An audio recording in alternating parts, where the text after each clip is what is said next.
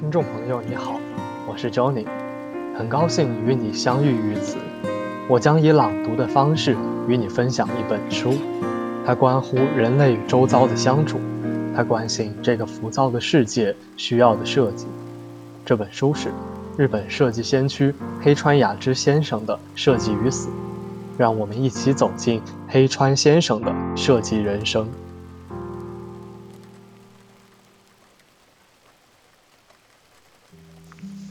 做东西其实是还原气息。二零零八年二月五日，世谷成先生是一位家具制作家。很早以前，我曾拜访过他。他在富山县高冈市的森林里有一间木工坊，还与从事布艺拼贴的妻子联手打造了一座朴素优美的建筑，并在那里展示自己的作品。世谷先生这个人，与其称他为制作家，倒不如说他有一颗匠人之心，我恰恰喜欢他这一点。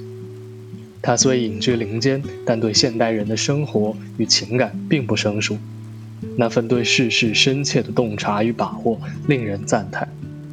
从他居住的林间走到山谷，有一汪温泉，入浴其中，感觉如同置身世外桃源。正是这样的环境，造就了他的心境。这夫妇二人如今已经不在人世，我甚至在想，莫非他们当真不属于这红尘俗世？当年带我去拜访他们的金子龙亮先生，也早已辞世，与之相关的过往已化为记忆的碎片，犹如梦境漂浮在脑海的一隅，真想再去那里一次。最近，我见到世谷先生当年的徒弟。他已从家具匠人转行做了荞麦面师傅，但是他仍在制作家具。太太也常在荞麦面店隔壁的艺廊举办一些陶艺展览，那里曾经展出过陶艺家长谷川奈津的作品。长谷川先生以淡然的平常心，在不经意间制作的陶器，看似朴素寻常，却别具一格，勾动了我的占有欲。让我情不自禁买了下来。自那以后，我每天都用了买来的陶器喝茶。虽说它们不是抹茶专用器具，但我偏偏觉得这样更有意趣。荞麦面店名为乔文，位于高冈市下岛町。无论是店内环境，还是荞麦面的味道，都堪称不俗。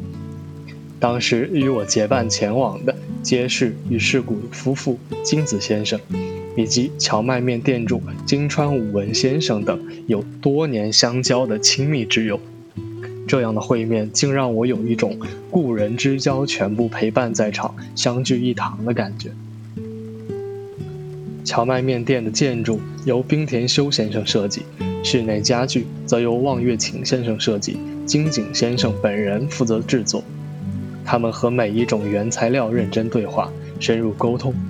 无论柱、梁、门、地板，每一部分都倾注了心力去打造。设计师终归是针对人展开思考，面向人进行制作的。因此，他们既可以观察到经济趋势，又能够把握时代的动向。然而，匠人只是就原材料本身进行思考。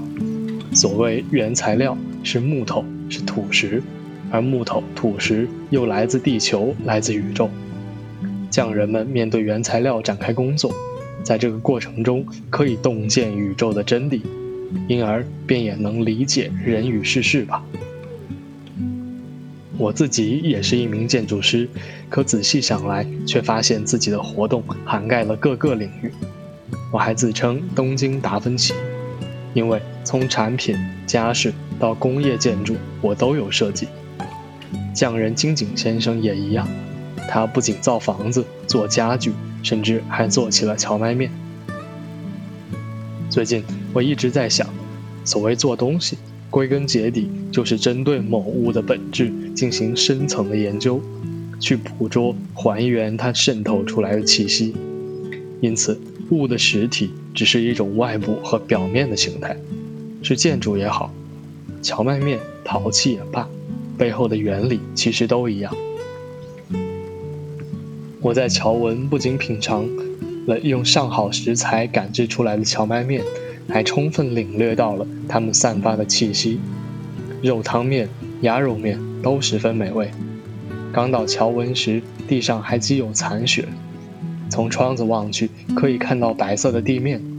而回程时，天空已稍放晴，雪亦消融。就这样，我生活在宇宙的一隅，目送着许多朋友去往那个原子的世界，而后与他们留下的气息相伴度日。感谢他们。